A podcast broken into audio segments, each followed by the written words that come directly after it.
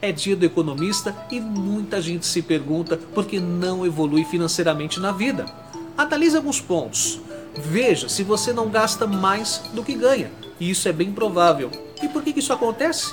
Perceba-se em sua mente se você tem pensamentos como dinheiro é sujo, só os pobres vão para o céu, dinheiro não traz felicidade.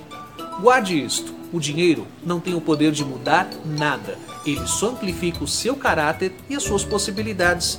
Mude sua maneira de pensar antes de pensar em mudar de vida.